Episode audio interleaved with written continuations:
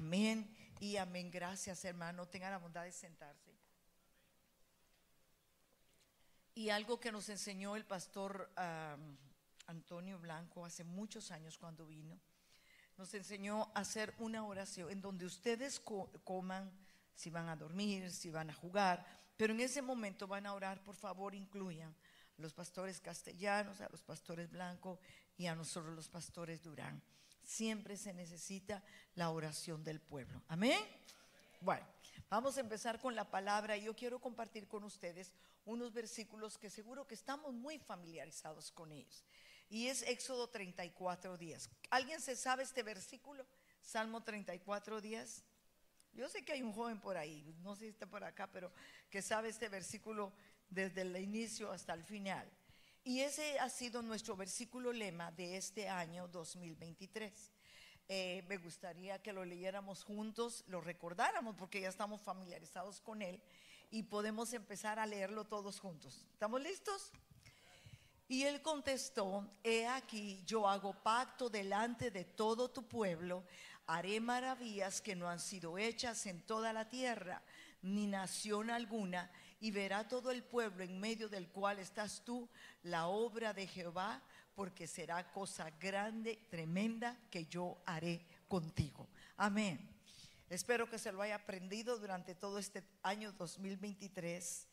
Y yo quisiera preguntar, aunque no voy a dar el tiempo para que me contesten, pero puede contestarse cada uno ahí en el lugar donde están. ¿Cuántos hemos vivido en, esta, en este año 2023 bajo una gran necesidad? Tal vez algunos no han vivido una gran necesidad, pero hemos pasado en casi los 12 meses del año algunas circunstancias un poquito difíciles o bastante difíciles, de muchos niveles que no voy a tomar tiempo en, especificarlos, porque cada uno de nosotros sabemos lo que hemos tenido que vivir, batallas duras, batallas más suaves, pero hemos tenido momentos difíciles en el año 2023 aunque hemos declarado esta palabra, han habido momentos de lucha y de, quebrantamiento en muchas vidas. Pero cuando yo pensaba en este hermoso versículo, me atrevería a hacer la pregunta de cuántos verdaderamente hemos visto cosa tremenda que Dios ha hecho en nuestras vidas. ¿Cuántos han recibido algo tremendo en este año 2023? Gloria a Dios. Yo he recibido cosas hermosas. El verle a usted acá es tener una cosa hermosa el que muchas familias que he sabido que han vivido momentos difíciles y a pesar de ellos siguen perseverando en el Señor, eso es cosa tremenda para mi vida. El ver a mis hijos conociendo al Señor más, acercándose a Él, es una cosa tremenda para mí. Ver un grupo de jóvenes buscando a Dios y buscando otros jóvenes para que conozcan a Cristo, esa es una cosa tremenda en mi vida ministerial. Tener una familia que amo y que me aman es una tremenda bendición para mí a los años que, tengo de vida, tengo todavía mamá y mis hijos tienen abuelita una abuelita que a la misericordia de Dios le está permitiendo cumplir, o ya cumplió 96 años. Eso es un regalo de Dios. Pero también hemos enfrentado momentos que nos han causado tal vez preocupación, dolor, incertidumbre, debilidad, a veces falta de fe. Y encuentro al salmista en el Salmo 40, que leeré varios versículos, cómo él lleva un proceso en el momento de la necesidad y el objetivo de Dios cuando permite luchas en nuestras vidas. Y quisiera ir por partes en este versículo, porque el capítulo leo todo, no nos alcanza el tiempo. Pero en el primer versículo, el salmista David, si me pueden poner el Salmo 40, 41, por favor, Salmo 41, tal vez envíe mal la cita. Dice, resignadamente esperé en Jehová y él oyó mi clamor. ¿Cuántos hemos vivido un momento difícil en donde nos dejamos vencer y decimos resignadamente no tengo opción? No hay otra forma porque el milagro no se puede crear. Yo no puedo cambiar el corazón de un hijo porque ya es un adulto. No puedo cambiar el corazón de un esposo porque él tiene su propio criterio, sus propias decisiones. Yo no puedo cambiar el corazón o las circunstancias de mi trabajo porque mi jefe es muy duro, es muy indiferente, porque mi jefe no, no se involucra para ver nuestra necesidad. O un problema en la escuela donde tus hijos están estudiando. Son cosas que humanamente no podemos cambiarlas. Solamente cuando nosotros decimos resignadamente, espero en ti, Señor. Cuando no hay otra solución, cuando no tienes una cuenta bancaria que te respalda tus gastos cuando te acaban de quitar el trabajo, cuando en la empresa no ha habido suficiente negocio y estás a punto de declararte en quiebra. Ese es el momento en que podemos decir resignadamente esperé en Jehová y entonces él añade y él se inclinó a mí. Porque cuando nosotros nos resignamos y decimos, Señor, no tengo otra opción más que confiar en ti, es cuando Dios entonces te escucha. Y David experimentó eso y dice, y oyó mi clamor y me hizo sacar de un lago de miseria. ¿Cuántos estuvimos en un lago de miseria? Yo nunca viví en drogas ni nunca fui una hija rebelde. Tuve mi etapa de adolescencia que sí era malcriada, no crea que no le alcé la voz a mi mamá, a mi papá, eh, me enojaba, a veces no siempre, pero agarré la costumbre de levantar los ojitos. ¿Cuántos adolescentes hacen eso? Otra vez. Yo lo hice. Y con los años no lo hice para la derecha, lo tuve que hacer a la izquierda. Porque me di cuenta que tenía razón la mamá y el papá. Vivimos momentos difíciles, pero ahí me di cuenta que el buscar a Dios resignadamente es cuando Dios nos da. El lodo de miseria es cuando has perdido o cuando nunca has conocido el amor de Dios. Es cuando no hay paz, no hay esperanza, no hay gozo, no hay vida en tu corazón. Y como consecuencia no hay propósito ni hay, ni hay un enfoque hacia donde te vas a dirigir. Es cuando tocas el fondo de tu situación y por mucho que te amen tus padres o te ame tu pastor o te amen tus hermanos o tus hijos, no puedes salir de allí porque tú no tienes la capacidad. Y entonces David decía, resignadamente clamé a él y él escuchó mi oración y me sacó de la miseria. ¿A cuántos Dios los ha sacado de la miseria? La mayoría de testimonios los conozco en la iglesia y han vivido momentos difíciles y Dios los ha sacado. Pero añade, y puso mis pies sobre peña. ¿A cuántos Dios les ha puesto su pie sobre peña? Porque cuando tú caminas en el odasal te resbalas, pero cuando estás en la peña estás agarrado de algo fuerte, que no te bota, que no te caes. Y la peña, la roca se llama Jesús. Amén. Él te puso en roca firme y además que te puso en roca firme, dice, ordenó mis pasos. Cuando tú estás en la roca, que es Jesús, Él ordena tus pasos. Ahora, ahora que oíamos al bebé que me cayó tanto en gracia, que decía, abuela, ayuda, auxilio, ¿qué me van a hacer allá adelante? Peor si vio a la pastora, más, socorro, por favor. Y yo estoy segura, la, abuela corrió rápido a enderezar sus pasos, a quitarle el temor, a que no sienta que el pasar al altar era algo que le iba a doler o que lo iba a asustar. Ella corrió a enderezar sus pasos y Dios hace lo mismo. Te pone una roca que se llama Jesús, pero en medio de la roca vienen luchas y tempestades, pero Él ordena mis pasos. Di conmigo, Él ordena mis pasos. Amén, dale un aplauso al Señor. Él te sabe guiar. Él te pone donde no resbalas, te pone donde no te, no te desorientas, donde no entras en lugar de inseguridad. Ordenó sus pasos y luego dice, y puso en mi boca canción nueva. Yo le voy a decir algo, yo, yo soy una mujer muy seria. A veces soy juguetona, molestona, los jóvenes me conocen, pero mi naturaleza es una mujer seria. Así que de los 13 años, imagínese usted, yo tenía enamorados, pero no mucho, porque decían, es que para llegar a Nardi hay que ayunar 40 días antes. Y yo les decía, más les vale, hagan 80, 80 días, tal vez eso funcione. Pero antes de ir a mi encuentro era sumamente seria. Mi esposo contaba algún chiste y yo le encontraba la seriedad al chiste y lo entendía como que era algo de verdad. Oía que los demás se reían, yo decía, pero ¿por qué se ríen? Yo no le encuentro el chiste a eso porque mi corazón estaba sangrando por muchas circunstancias y yo no lo sabía. Hasta que el Señor me lleva al encuentro, lloré como una niña, el Señor me restauró, el Señor me sanó y puso una canción nueva en mi boca. ¿A cuánto les ha pasado eso? Así que Dios te está llevando en un proceso en donde se revela a tu vida porque tú tuviste una necesidad, porque Él corrió en tu auxilio y te ha llevado en un proceso de cuidado, de amor, de crecimiento. Y te dice como la última parte de este momento, bienaventurado el hombre que puso a Jehová por su confianza.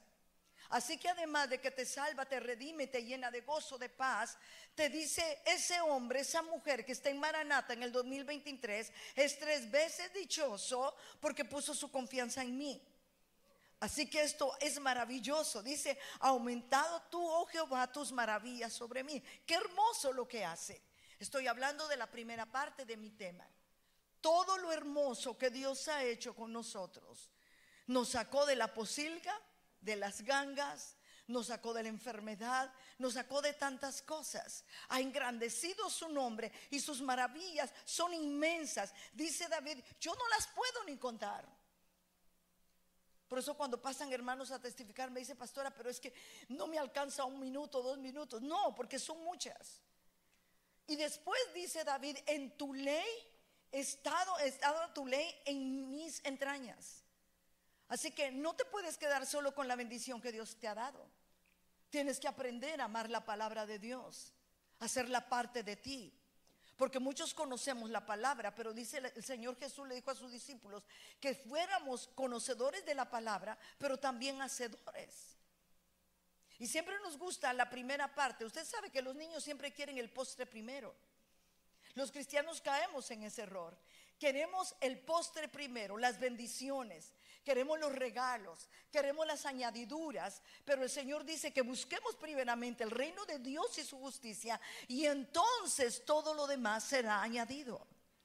Dios nos dio añadiduras acá. Todo lo que David está diciendo es un testimonio de lo que Dios hizo en su vida, pero ahora está enseñando algo. Y en tu ley me he maravillado. Para que tú puedas tener solidez en tu fe cristiana, no te puedes quedar solo con los beneficios que Dios te da. Debe de haber una apertura en el corazón de decir, en mi corazón he guardado tus dichos para no pecar contra ti. Porque dice la palabra, el pueblo pereció porque le faltó conocimiento. Así que si caes y tus pies no han sido enderezados y guiados tus pasos, probablemente te ha faltado a ti y a mi conocimiento de la palabra de Dios.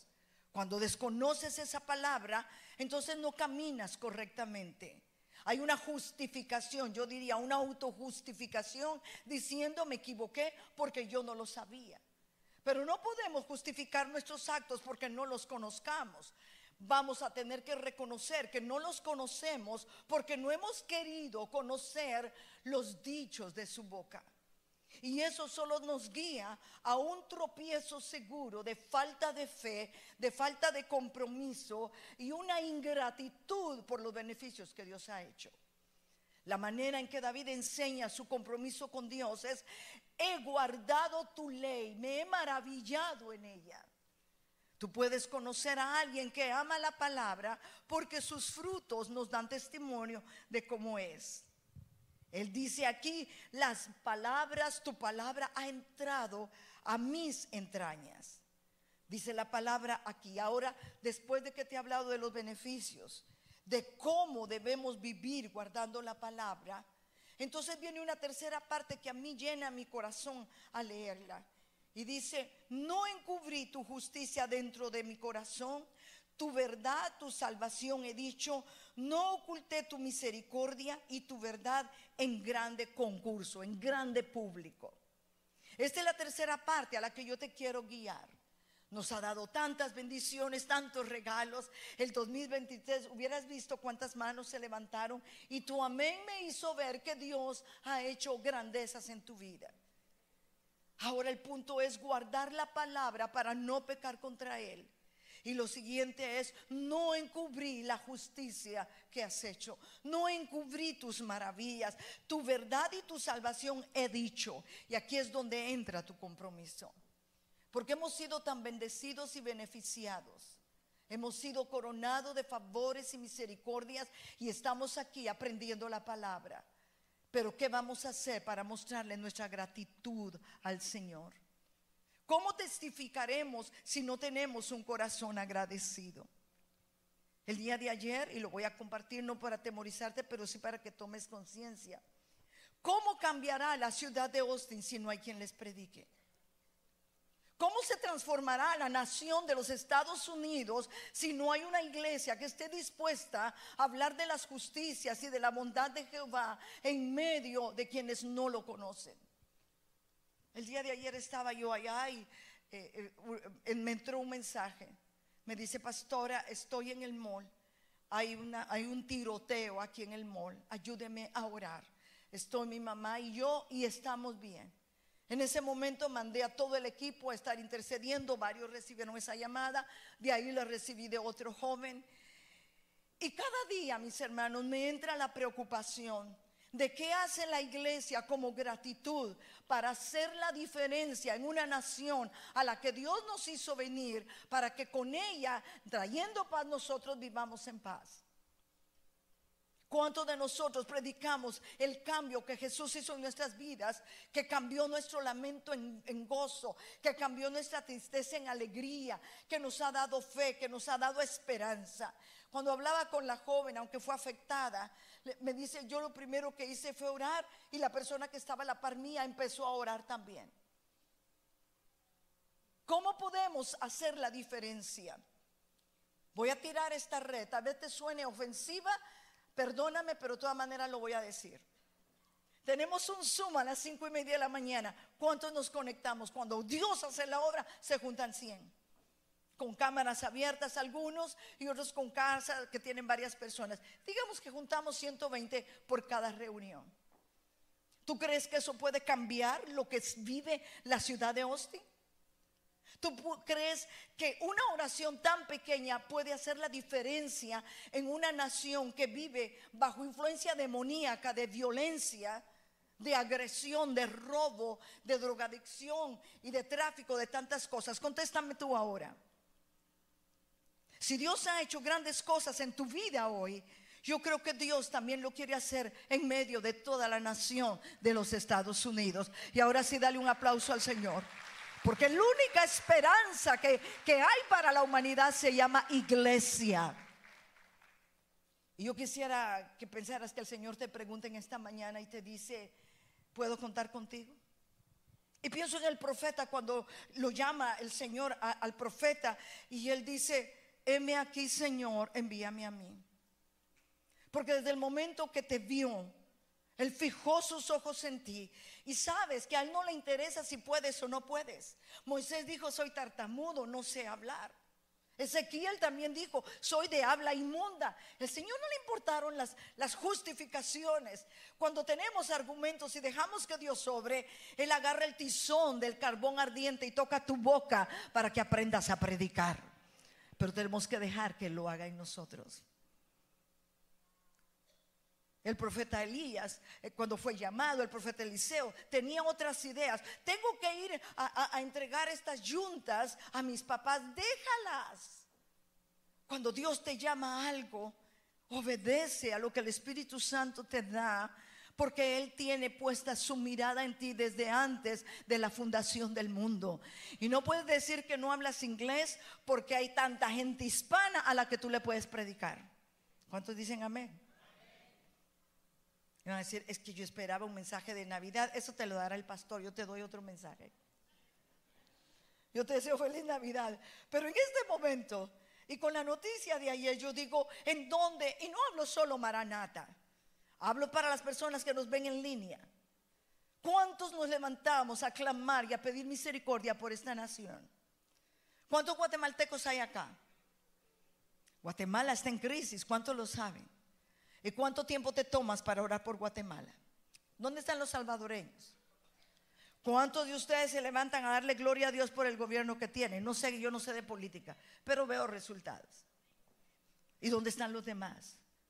Dice, si mi pueblo clama, yo iré desde los cielos y sanaré su tierra. Amén. Pero ¿cómo va a sanar la tierra? Va a sanarla a través de tu vida. Y David lo entendía. Y podemos decir hasta ahora, Dios ha sido fiel. ¿Cuántos vivieron la pandemia? Cuando yo miro fotos y veo a mis hijos con la mascarilla o ustedes en, fotos con mascarilla, yo digo, ay Dios mío, yo no quiero volver a vivir eso, qué feo. ¿Cómo aguanté por años tener esa cosa aquí? Y yo solo miro las mascarillas y digo, ay Dios mío, líbrame. ¿Cuántos entramos del súper a fumigar con desinfectante toda la verdura?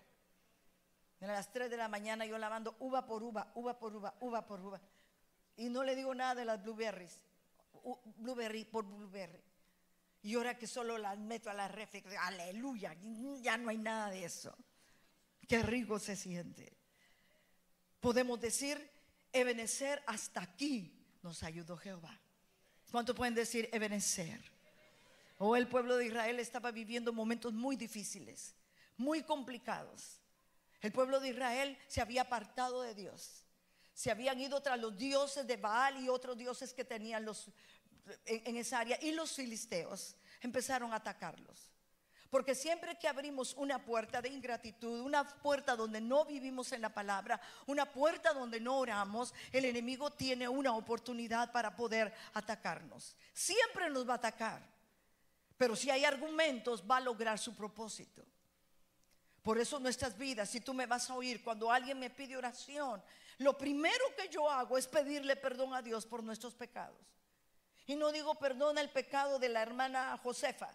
Yo digo perdona el pecado de ella y perdona mi pecado. Porque para poder entrar a orar, tú tienes que quebrantar los argumentos y derechos que el enemigo tiene para que tu oración sea escuchada. Y el pueblo de Israel estaba en crisis aunque Dios estaba allí, ya no se manifestaba. Habían perdido su valor, su identidad como nación. Y aunque esto es incómodo decirlo, Estados Unidos es una primera potencia a nivel mundial, pero ha perdido su identidad porque han perdido su identidad en Dios. He estado viendo unas películas de, la Segunda Guerra Mundial ¿Cómo en ese entonces todavía se oraba por ellos antes de salir? Hoy no. Se ha perdido la identidad. Y el pueblo de Israel había perdido la identidad de ser el pueblo de Dios. Y tienen que cubrir el arca. Y yo tengo unos versículos, lástima que el tiempo me, me avanza. Pero dice que el arca no sabían qué hacer con ella. Tenían que cuidarla porque el arca era figura de la presencia de Dios y no sabían qué hacer. Samuel estaba de juez en ese momento y empezaron a preocuparse, vinieron con él, ¿qué hacemos con el arca? Que no se la robe. Y fueron con Abinadab y le dijeron a su hijo Eleazar, Eleazar te tienes que santificar porque tú eres asignado para cuidar el arca, la presencia de Dios. Y quiero parar aquí porque no era, escóndeme el arca a ver qué pasa, a ver si los filisteos no la encuentran. Se tuvo que santificar, diga conmigo, se tuvo que santificar. Eleazar no iba a ministrar porque él no era sacerdote. No iba a oficiar un sacrificio. No podía, no debía, no era permitido. Pero le permitieron el honor de guardar el arca para que no fuera robada. Y hoy, si quieres guardar el arca de la presencia de Dios en tu vida, te tienes que santificar en este año y en el que viene y el resto de tu vida para la gloria de Dios. Eleazar, dice en primera de Samuel 7:1, y santificaron a Eleazar su hijo para que guardase el arca de Jehová. Hay mucha gente que quiere la bendición de Dios. Me aumentaron de, de sueldo. Yo cuando me dan esos testimonios me gozo pero después me vienen puntos suspensivos y digo, ¿seguirá siendo fiel después de este aumento? ¿Seguirá siendo fiel después de que les den sus papeles? ¿Seguirá siendo fiel después de que su empresa sea la más exitosa? Ahí está la pregunta. Porque orar por un milagro, oramos y Dios lo hace. Pero seguiremos siendo fieles después de que Dios haga el milagro. No podemos ser fieles si no nos santificamos. Y Eleazar para tener la presencia de Dios necesitaba ser santificado. Así que el arca no la pudieron usar durante 20 años porque la tenían robada, la tenían agarrada los enemigos. Mi pregunta es, ¿dónde tienes el arca de la presencia de Dios? ¿La tiene tu enemigo? ¿La tiene el enemigo por los argumentos, por, por, la falta de comunión, por la falta de obediencia, por la falta de cercanía, por la falta de oración, por la falta de consagrarnos? y solamente estamos esperando a ver qué Dios hace. No, yo te invito a que hoy nos santifiquemos y le digamos, Señor, el año 2023 lo termino santificado y me consagro para el próximo año, que haré mejor las cosas para servirte y para honrarte solamente a ti, porque yo soy tu siervo. Amén. ¿Te imaginas lo que va a pasar en Maranata si Maranata fuera una iglesia consagrada, santificada y entregada para el Señor? No tendremos que andar buscando gente, la gente vendrá y buscará de la presencia de Dios. Preguntarán qué hay allí y diremos, grandes cosas está haciendo Jehová en nuestra congregación para la gloria de su nombre. Y Dios le dijo, eh, perdón, Samuel le dijo al pueblo, tienen que santificarse. Si dejan de tener esos ídolos, si dejan de estar haciendo las cosas incorrectas, Dios puede obrar. Ahí sí el pueblo, Samuel, por favor, ora por nosotros, sigue intercediendo. Es tan fácil es decir que oren por mí, ¿verdad que sí? Qué tan fácil es pedir, hermana, usted puede orar por mí. Es que estoy esperando un milagro del trabajo. Y uno ora y ora y los hermanos felices de la vida ni oran, ni ayunan, ni vienen a las reuniones, ni se conectan en nada. Y dice, entonces, ¿quién va a conseguir el trabajo? ¿Yo o ella? Al rato me llaman a mí para darme a mí el empleo, porque yo fui la que clamé. Pero es que nosotros seamos los que intercedemos y los que buscamos al Señor. Y le dijeron a Samuel, Samuel, por favor, no dejes de clamar por nosotros a Jehová nuestro Dios, que nos guarde de mano de los filisteos. Y Samuel tomó un cordero de leche y lo sacrificó entero a Jehová en holocausto y clamó a Jehová por Israel. Y Jehová escuchó, diga, y Jehová escuchó. Cuando nos arrepentimos y consagramos nuestra vida, porque aquí hay una figura tremenda, porque les dice, bueno, dejen de hacer lo malo y Samuel tomó el cordero y lo sacrificó, quebrantó el argumento. Entonces dice, Jehová los oyó. Si no te ha oído en algo, probablemente necesitamos reintentar, reiniciar el proceso de la restauración, donde venimos resignadamente a Él y decirle, estoy apartado, estoy lejos, yo quiero reiniciar mi relación contigo. Yo quiero restaurar mi relación de matrimonio. Quiero restaurar mi relación con mi jefe, con mis padres, con mis amigos, con mi familia. Y dice la palabra y con esto cierro.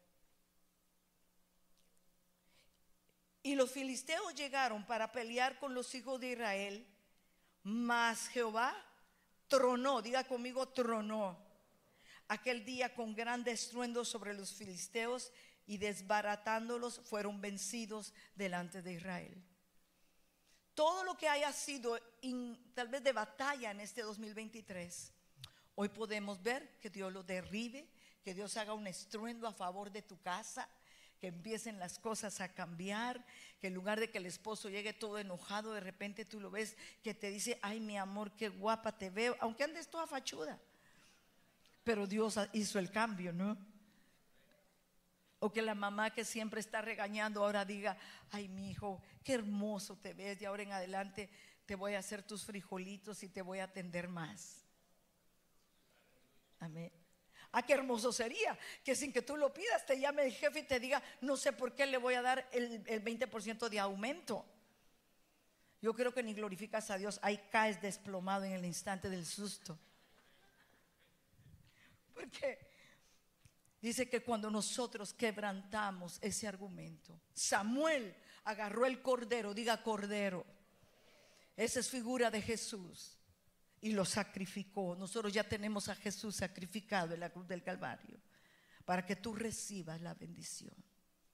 Y entonces, cuando hicieron eso, cuando hicieron esos, esa acción, entonces pudo Samuel levantarse. Diga conmigo, Samuel se levantó.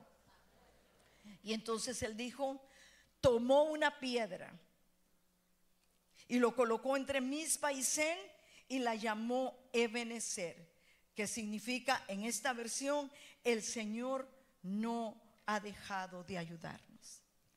Qué lindo será que en el 2023 y el 2024 digamos, Ebenezer, Jehová no ha dejado de ayudarnos. Amén. ¿Cuántos se gozarían en eso? Entonces, ¿cuál es el proceso? Resignadamente. Hoy venimos, Señor, resignados, porque el único que puede arreglar todo para mí eres tú, Señor. Amén. ¿Por qué no te pones de pie, por favor? Y le empiezas a orar al Señor. Mientras tú oras, mientras tú le preguntas al Señor cómo te sientes, cómo estás. ¿Será que todavía yo tengo ídolos en mi corazón que me apartan de ti? Porque ellos tenían los, los dioses de los filisteos, dioses paganos. A veces no son paganos, pero hay una idolatría en el trabajo. Hay una idolatría por el descanso. Hay una idolatría por las finanzas. No quieres dejar ni un día de trabajar porque sientes que vas a perder un poco de dinero. Puede haber idolatría para nosotros mismos. ¿Dónde está lo que el Señor dice? Tengo contra ti que has dejado tu primer amor. Tu amor ya no es el amor que tenías antes. Cuando mover una silla era un deleite, cuando ir a una célula era un gozo. Cuando te pedían orar por alguien, te sentías honrado y deseabas un milagro. Y no digamos de servir en la iglesia, cuando el Espíritu Santo te llama a orar, te llama a leer la palabra y le dices, espérate un momento porque hoy estoy ocupado. Cuando ves que uno de tus amigos de trabajo está pasando una lucha y tienes vergüenza de decirle, mira, yo quiero orar por ti. Esas son cosas que a veces contristan el corazón de Dios, porque Él cuenta contigo. Él sabe que no hay otra persona que pueda hacer lo que tú haces porque Él te diseñó para eso específicamente. Y mientras tú oras, yo quisiera preguntar si esta mañana hay alguien que nunca haya recibido a Jesús en su corazón, pero que sabe que no hay otra forma, sino que resignadamente necesitas buscarlo a Él. O que tal vez te apartaste del Señor por circunstancias, nunca van a faltar circunstancias que te desanimen, que te confundan. Y deseas reconciliarte con Él ahí donde estás. Puedes levantar tu mano como señal de abrir tu corazón a Jesús, invitarlo. Y si quieres reconciliarte ahí donde estás, levanta tu mano. Iglesia, me ayuda a orar, por favor.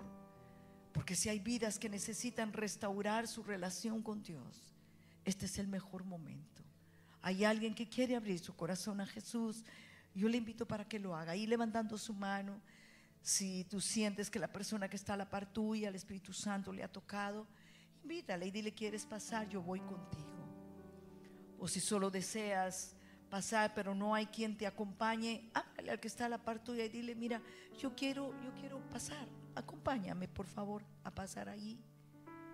Yo quiero hacerlo, porque esto marcará tu año 2023 para el 2024. Dios te bendiga. Si hay alguien más que desea venir al altar, yo quiero orar por ustedes. Yo quiero tomar el tiempo para guiarles en oración. Ayúdeme a orar. Porque muchas de las personas les da pena, les da temor. El enemigo se encarga de venir y poner confusión.